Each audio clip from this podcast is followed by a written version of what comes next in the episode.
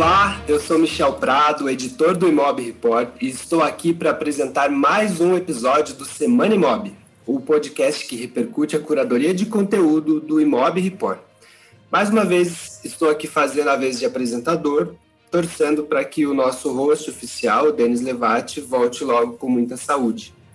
Você que acompanha o nosso podcast deve estar sentindo falta da voz do Denis aqui, é, e a gente informa vocês né, que o Denis é, contraiu a Covid logo depois do retorno dele das férias e ele segue internado para se recuperar. Assim. O estado dele de início era mais grave, mas ele vem se recuperando, é, evoluindo bem. Ele ainda vai, vai seguir com acompanhamento médico, mas ele vem se recuperando muito bem e fica aqui a nossa, nossa torcida muita energia positiva para que o Denis se recupere logo e, e, possa voltar e colaborar aqui com a gente também. Bom, antes de falar sobre os materiais mais clicados durante a semana pelos leitores da nossa newsletter, quero lembrar para você que nos ouve de como receber o conteúdo do Imob Report direto na sua caixa de e-mail. É muito fácil, basta se cadastrar no nosso portal pelo link que está na descrição aqui desse episódio ou digitando no seu navegador imob.report, com temudo no final. É isso mesmo, imob.report, 100.com, 100.br, que você vai entrar no nosso portal, ter acesso a todos os conteúdos que são produzidos pela nossa equipe e lá você também pode se cadastrar para receber esse conteúdo por e-mail. Lembrando que a gente tem uma newsletter enviada toda terça-feira pela manhã, com a curadoria das notícias ao longo da semana, e uma edição de sexta-feira, que é a edição que, inclusive, é, subsidia esse podcast que a gente faz do Semana Imob, repercutindo quais foram os assuntos mais clicados, aqueles que atraíram mais atenção dos nossos leitores. Neste episódio do podcast, nós vamos repercutir os conteúdos da edição 98 do Imob Report. É a edição que chegou nas caixas de e-mail dos leitores do Imob no dia 26 de janeiro. E para comentar esses conteúdos, tenho aqui comigo parte do time que semanalmente faz o Imob Report. Hoje com a presença da Ana Clara Tonoki. Oi, Ana. Oi, equipe. Oi, ouvintes. Tudo bem? Temos também a presença do Carlos Simon. Oi, Carlos. Olá, Michel. Olá, time do Semana Imob. Uma saudação aos nossos ouvintes. E temos também a presença da Ana Carolina Bendlin. Olá, Ana. Oi, pessoal. Aproveito para reforçar os votos aqui para que o Denis se recupere logo e volte a participar com a gente do, do podcast Semana Imob. Muito bom, Ana. É, vou começar, inclusive, por você aqui. Durante essa semana que passou, um dos materiais que a gente repercutiu é, foi, inclusive, um pro, conteúdo produzido por você para o portal do Imob Report, falando sobre homestaging. Comenta pra gente, Ana, por que, que esse assunto foi tão relevante para os nossos leitores? Pois é, Michel, na semana passada a gente já tinha indicado esse conteúdo como sugestão de leitura, né? E realmente foi um dos mais clicados na newsletter dessa semana. Eu acho que justamente porque é um assunto que todo mundo tem curiosidade de entender um pouquinho melhor como funciona e como que essa técnica pode auxiliar na, no dia a dia, na rotina né, de quem trabalha com o mercado imobiliário. Todo mundo quer vender mais, alugar mais. E quando a gente diz que existe uma técnica que pode auxiliar a imobiliária, o corretor, a incorporadora a conseguir isso, todo mundo fica curioso, todo mundo quer saber, né? O que, que essa técnica tem de tão interessante.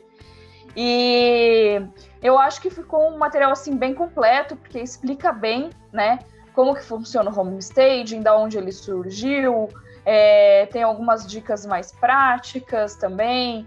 É, uma coisa bem legal que a, a Shai, que foi uma das pessoas que a gente entrevistou, falou foi essa relação assim com a neurociência, com os cinco sentidos do corpo humano, né? Que é uma coisa que às vezes a gente nem pensa assim quando está trabalhando mais no piloto automático, acaba nem fazendo essa reflexão de tudo isso, né, que o mercado imobiliário envolve, né? Então, eu acho bacana porque mesmo quem não for efetivamente aplicar essa técnica no seu trabalho, pode fazer uma reflexão assim de algumas coisas que, que podem dar certo, outras que não são tão aplicáveis ali no seu dia a dia. né? Então, acho que foi mais essa curiosidade, assim, de entender um pouquinho melhor o que, que é o homestaging, que é uma técnica que não é muito antiga, né? Uma coisa mais recente, é, e está tá ganhando uma, uma valorização, uma importância maior nos últimos anos aqui no Brasil, principalmente com a questão da pandemia, a valorização do, dos, dos domicílios, né, da residência das pessoas. Então, é um, trazer um olhar diferente mais personalizado para aquele imóvel que está à venda, porque isso pode fazer com que o, o cliente ele se encante por aquele imóvel, né? E facilite, acelere esse processo de venda ou aluguel. Esse conteúdo muito bacana, a gente tem inclusive assim exemplos de, de imagens de antes e depois que ilustram uh, como o homestaging agrega relevância para o imóvel, né? Eu percebo assim que o mercado tem se desenvolvido na, nas várias etapas que compõem essa jornada, que a gente sabe que é longa, né, do consumidor do mercado imobiliário. E o homestaging me parece uma etapa de maior interação entre a imobiliária, o corretor e o proprietário de imóvel. Digo isso porque de nada adianta a imobiliária fazer o seu papel com fotos de qualidade, uma boa divulgação, atração de leads interessados, agendamento de visita, se na hora da visita ela não corresponder a essa experiência prévia. Então, o homestaging ele tem a sua, sua importância nesse sentido, né? A, a Ana comentou da, que a gente tem a Shai como uma fonte consultada, ela já vem se, é, se desenvolvendo nessa área como especialista há muito tempo, e a gente tem também a arquiteta Mayara Faria, que nos é, compartilhou muitos insights também, conceitualmente explicando o que é o homestage. Então, para quem ainda não viu, fica a dica desse conteúdo que foi um dos mais acessados no nosso portal. Se no homestage a gente está falando do imóvel para visitação e da importância de a gente ter um, um bom produto para mostrar para o cliente, algo que também é muito importante para os profissionais do mercado imobiliário é entender muito a demanda que vem do público. E nesse sentido, a gente teve também um conteúdo essa semana no Imob Report que falava exatamente sobre essa demanda do público, baseado em um levantamento feito pela Em Casa, é, que mostrou ali o que, que as pessoas mais têm buscado nos imóveis atualmente. Carlos, o que, que esse levantamento da Em Casa nos trouxe de informação? É, nós publicamos, Michel, essa matéria no nosso portal, no imobreport.com.br, mostrando os dados do levantamento da Em Casa é, foi feito durante o período da pandemia, especificamente nas cidades do Rio e de São Paulo, onde ela atua. Ela mostrou dados, alguns dados interessantes, como os bairros mais procurados no Rio de Janeiro, ali os tradicionais da Zona Sul, é, pela ordem Copacabana, Botafogo, Flamengo, Laranjeiras e Ipanema. E em São Paulo, na capital paulista, os bairros mais procurados foram Bela Vista, Vila Mariana, Liberdade, Pinheiros e Perdizes. Os dados mais curiosos, mais interessantes, mais significativos são a lista de desejos dos compradores. É, o primeiro lugar, com 41% das citações, é o sol pela manhã. Depois vem uma varanda, com 36%, piscina, aí já bem abaixo, 18%, e academia, 9%.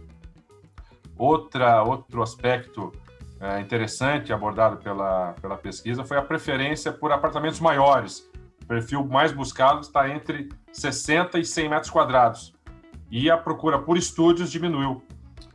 Isso vai ao encontro do que a gente está observando, tanto com dados quanto pela percepção do mercado e dos corretores e de todos os profissionais que atuam no mercado imobiliário, de que a busca por imóveis com mais espaço e mais conforto durante a pandemia de fato está sendo um, algo concreto. Legal, eu, eu, vejo essa matéria assim, Carlos, como, é, como você diz, um, um, reforço de alguns de algumas informações que a gente já vem trazendo ao longo do ano. É, eu lembro que 2020 foi um ano que a gente teve muito conteúdo no Imob falando sobre essas tendências de busca. E aí, importante falar que, para além de possíveis mudanças de comportamento que a gente possa ter, né, é, decorrentes da pandemia, e aí, quando a gente fala em ter a varanda com o sol da manhã, isso está muito associado a algo que, neste momento, se torna um luxo à medida em que a gente está mais dentro de casa. É, a gente tem a própria evolução do mercado de estruturar esses dados e ter acesso a essas pesquisas, né? O que eu quero dizer é que não necessariamente esses dados representam uma mudança muito radical em termos de pesquisa, mas hoje a gente tem condição de ter mais acesso a elas, né? Geralmente pesquisas que vêm é, abordar esse tema de tendências de busca vêm de empresas como a Em Casa, né, que tem uma estruturação de dados mais bem resolvida que consegue fazer esse levantamento. Outro assunto bastante acessado pelos leitores do Imob Report nessa semana é de um conteúdo produzido pelo portal Infomoney que trata de um assunto recorrente na imprensa quando a gente fala de mercado imobiliário, né? Uma dica de entender se vale mais a pena comprar imóvel para alugar ou comprar para morar. É aquela velha divisão entre morar ou investir que a gente sempre trata aqui no imóvel também. É, quero perguntar para Ana Clara o que, que essa matéria, o que, que esse conteúdo traz de novo para a gente, Ana? Então, Michel, esse é um conteúdo da Infomoney e a Infomoney é um veículo com foco no investidor. Então, é, já adianto que acredito que esse não seria um conteúdo que tem tanto conteúdo novo para o mercado imobiliário. Ele dialoga um pouco mais com o, o público final, com o investidor, para explicar quais seriam as vantagens de comprar um imóvel agora, seja para você investir ou para você morar. Mas principalmente acredito que o que chama a atenção do nosso leitor, além de ter essa perspectiva do cliente final, são exatamente os dados. Como um veículo muito centrado em economia, a Infomoney traz muito dado para embasar a matéria, traz entrevistado de peso e traz uma explicação do que aconteceu no mercado de 2020 e qual a perspectiva para 2021. Para a gente pode não ser tanta novidade, a Selic baixa, o mais tempo em casa que fez que as pessoas decidissem mudar de imóvel, mas quem sabe para o investidor que esqueceu que investir em imóvel podia ser um ótimo investimento, essa é uma matéria bem legal. No final também eles acabam citando a essas perspectivas para 2021, provavelmente a taxa Selic vai subir um pouco, apesar de continuar embaixo. Os custos da construção civil estão mais altos e há uma demanda por lançamentos, então a gente vai ter que ver como que vai acontecer. Tem também uma questão de desemprego. Há quem acredite que a recuperação econômica não será tão rápida e, portanto, a recuperação do mercado imobiliário também não será tão rápida. E também eles citam os fundos de investimento imobiliário. Se você não quer, não pode investir no imóvel nesse momento, você também pode investir no mercado imobiliário através dos FIs. É uma matéria bem completa, bem longa, bem densa, mas eu também acredito que vale a pena pelo menos dar uma olhadinha. Legal, Ana. Lembrando que essa e todos os conteúdos que a gente está falando aqui são da última edição agora do Imob Report, edição 98, que está disponível integralmente lá no nosso portal. Então, você encontra todos esses conteúdos e os links para as matérias de origem lá no portal do Imob Report. Você está ouvindo aqui uma diversidade muito grande né, de temas é, que fazem parte da nossa curadoria, porque a gente procura abranger todo o universo do mercado imobiliário, que é bastante vasto, né? E de que forma o, a imprensa e os veículos de informação é, tratam o tema do mercado imobiliário.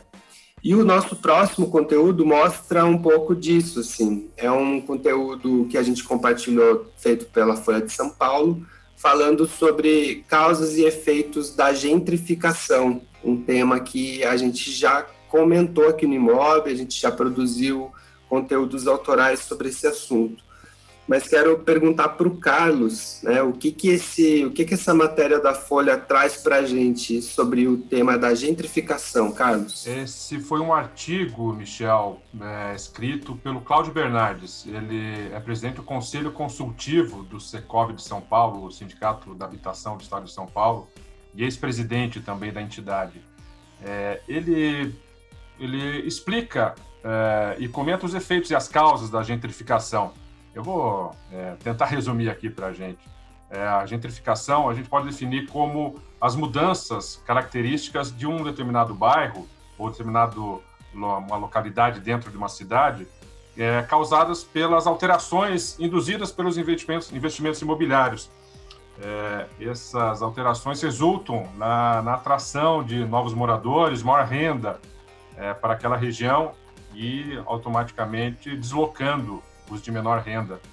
Vou dar um exemplo: uma região central, por exemplo, que é degradada, ela pode voltar gradualmente a ser atraente para novas empresas que antes estavam em bairros mais periféricos e agora até por causa do preço mais baixo e da proximidade com os outros serviços voltam à região central, atraem novas ofertas de emprego de até maior remuneração e automaticamente é, tanto pessoas interessadas em morar quanto investidores com maior renda é, aos poucos vão convertendo essas residências no centro dessa cidade em imóveis de aluguel com preços mais elevados. Então, esse, em resumo, é o processo da gentrificação.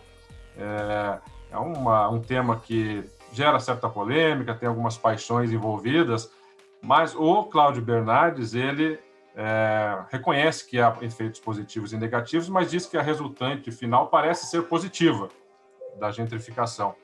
É, ele argumenta que quando os preços aumentam nessas regiões, os proprietários de imóveis são diretamente beneficiados pela valorização, podem vender essa propriedade por um valor maior e, em contrapartida, é, compram mais imóveis em outras regiões menos valorizadas.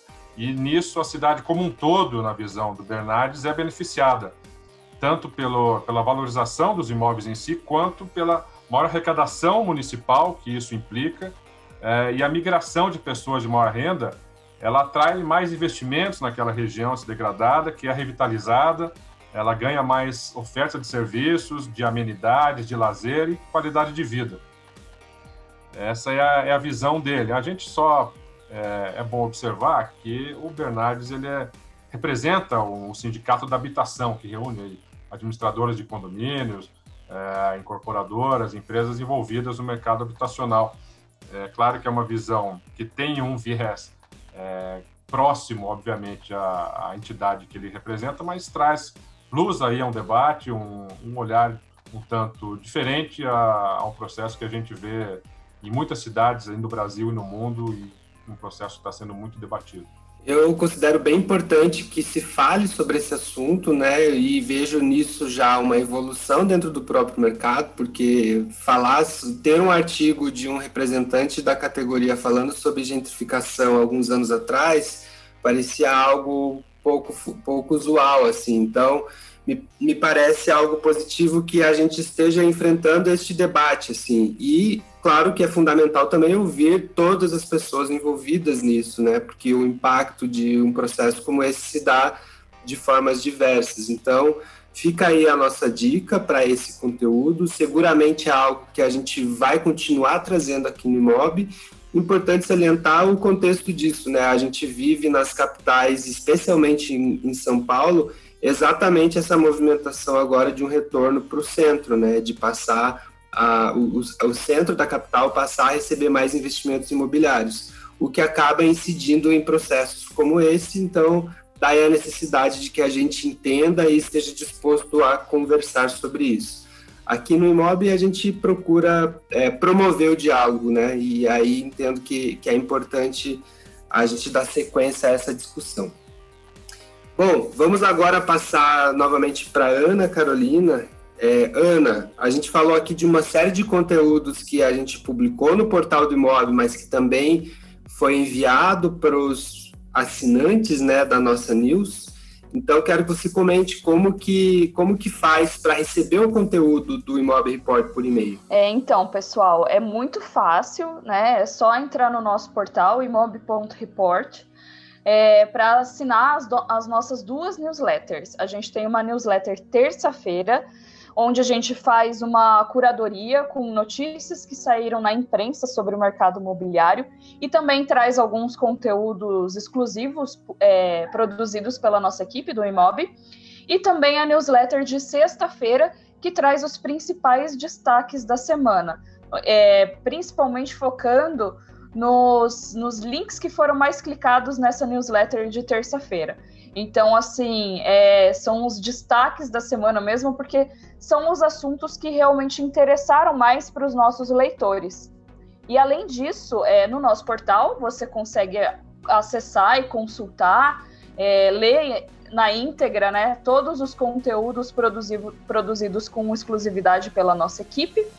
E além disso, também lembrar que todos esses conteúdos estão nas redes sociais também, no Instagram, no Facebook e no LinkedIn. E se vocês tiverem alguma sugestão, alguma dica, alguma crítica, fiquem bem à vontade para entrar em contato com a gente pelo e-mail news@imobreport.com.br. Legal, Ana. Quero aproveitar você aqui para falar sobre mais um conteúdo também produzido por você essa semana para o portal, que fala sobre a vinda de um grande player dos Estados Unidos que passa a ter uma operação aqui no Brasil, né? A XP Brasil. A Ana produziu uma entrevista com o Hernani Assis, que vai liderar essa operação aqui no Brasil Comenta pra gente, Ana, o que, que você destaca dessa entrevista com o Hernani? Antes, quando eu falei do, do conteúdo sobre homestaging, eu frisei o fato de que provavelmente o que fez os nossos leitores clicarem mais nesse conteúdo foi a curiosidade. E nesse caso também, eu acho que a curiosidade de operação da XP Brasil foi o que atraiu os nossos leitores para esse link, que é um conteúdo produzido pela nossa equipe, né?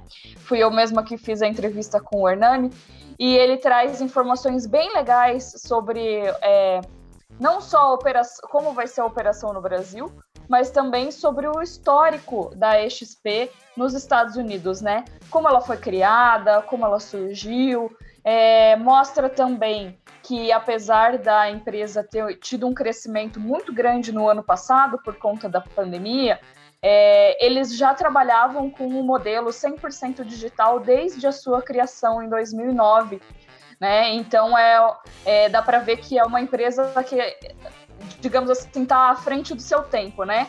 Antes mesmo de chegar nesse momento que a gente foi obrigado a fazer muitas transações por, pelo meio digital, né, de forma virtual, eles já trabalhavam 100% com operação digital. E agora eles vão trazer esse modelo aqui para o Brasil, é, além de outros países, porque eles já iniciaram uma expansão no ano passado, em alguns países como Índia, África do Sul, México. Esse ano, além do Brasil, foi anunciado também Hong Kong e Porto Rico. É, então, assim, é uma empresa que está em amplo crescimento, eles já contam com 42 mil corretores no mundo inteiro. E a expectativa aqui no Brasil é bem grande, né? Eles querem atingir corretores do Brasil inteiro, né? E formar uma base de corretores aí de pelo menos 3 mil, 4 mil corretores até o final desse ano. Com certeza, a operação da XP Brasil é, vai ter muitos desdobramentos ainda durante esse ano de 2021. E a gente aqui no Imob vai continuar acompanhando para trazer as novidades sobre essa empresa, sobre novos players do mercado para vocês que acompanham o Imob Report. A própria, o próprio início da operação da XP já mostra um pouco da movimentação no mercado, né? O Hernani, para quem não sabe, ele era VP do Grupo Zap, então a gente também tem essa movimentação aí dos profissionais, né? O recrutamento de um, de um profissional é, de, de renome né, na operação do mercado imobiliário brasileiro para tocar esse projeto da XP aqui no Brasil, que tem, como a Ana comentou, né, também braços aí em outros países sendo iniciados. Acho que vale então a gente acompanhar, especialmente por ser uma empresa que já tem um modelo consolidado no mercado americano que tem as suas particularidades, eventualmente a gente tem alguma novidade, alguma proposta diferente que possa ser incorporada em processo, enfim. Então vale a pena acompanhar, é, especialmente os corretores de imóveis, né? Porque é o público a quem a XP está olhando agora para a composição dessa rede que vai fazer parte dessa operação aqui no Brasil. Bom, vamos chegando a mais um fim de semana e Dessa vez a dica de leitura vai ser da Ana Clara, que acompanhou o Iman Connect, que aconteceu justamente agora nessa última semana de janeiro. Né? É, Ana, o que, que você pode destacar para a gente do que você acompanhou nessa edição do Connect? Então, Michel, com, com a pandemia, esse evento está sendo totalmente virtual, foi totalmente virtual.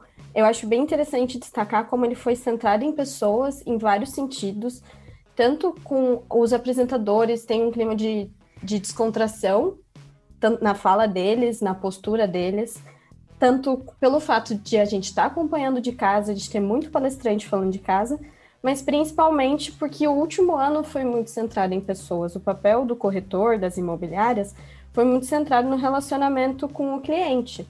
Então, essa, a, a, as pessoas não poderiam estar em outro lugar senão no centro do evento, na maioria, na grande maioria das palestras. Os Estados Unidos viu um movimento bem parecido com o que a gente passou aqui no Brasil no ano passado. Então, por causa de taxas baixas, por causa de financiamento mais acessível e mais tempo de casa, teve um boom do mercado imobiliário, alta demanda. Mas para 2021 eles têm um fator bem relevante que também foi tratado várias vezes no evento, que é a falta de estoque. Se fala muito sobre como a jornada do mercado imobiliário ainda não está totalmente integrada, inclusive nas, nas demandas. Então, lá eles têm o que eles chamam de bidding wars, que são essas guerras para ver quem consegue comprar a casa pelo valor mais baixo, e isso vai se intensificar mais ainda em 2021 por causa dessa falta de estoque. Também acho interessante pontuar como eles usam a expressão revolução digital e não transformação digital para falar sobre o processo de digitalização que a gente passou nesse último ano e também em várias palestras eles reforçam como a tecnologia vem para ajudar as pessoas. A tecnologia não é nada se não for as pessoas, sejam as pessoas os corretores ou seja o cliente final. Também tiveram algumas fofocas, algumas tretas, mas essas eu recomendo que vocês leiam no texto que está publicado no portal. Perfeito, Ana, né? Reforçando, o Iman Connect é o principal evento do mercado imobiliário global, né? Tradicionalmente ele, ele tem algumas edições ao longo do ano e a gente teve aí pela primeira vez o Imob acompanhando a programação do Iman para poder compartilhar com você aqui, leitor do Imob, esse conteúdo, né? É, para a gente é muito importante é, ver o que o mercado americano tem para nos trazer de insight, de boas práticas. E, historicamente, a gente sempre reproduziu muito do que o mercado americano nos traz, claro que adaptando sempre à realidade brasileira. E a tecnologia faz isso, inclusive, com os eventos, né? Ela distancia esse tempo entre algo que a gente vê lá ser observado aqui no Brasil e a, a, o Imob acompanhar um evento como esse vai justamente nesse sentido, né? De a gente trazer uma informação muito fresca para você que acompanha o nosso portal.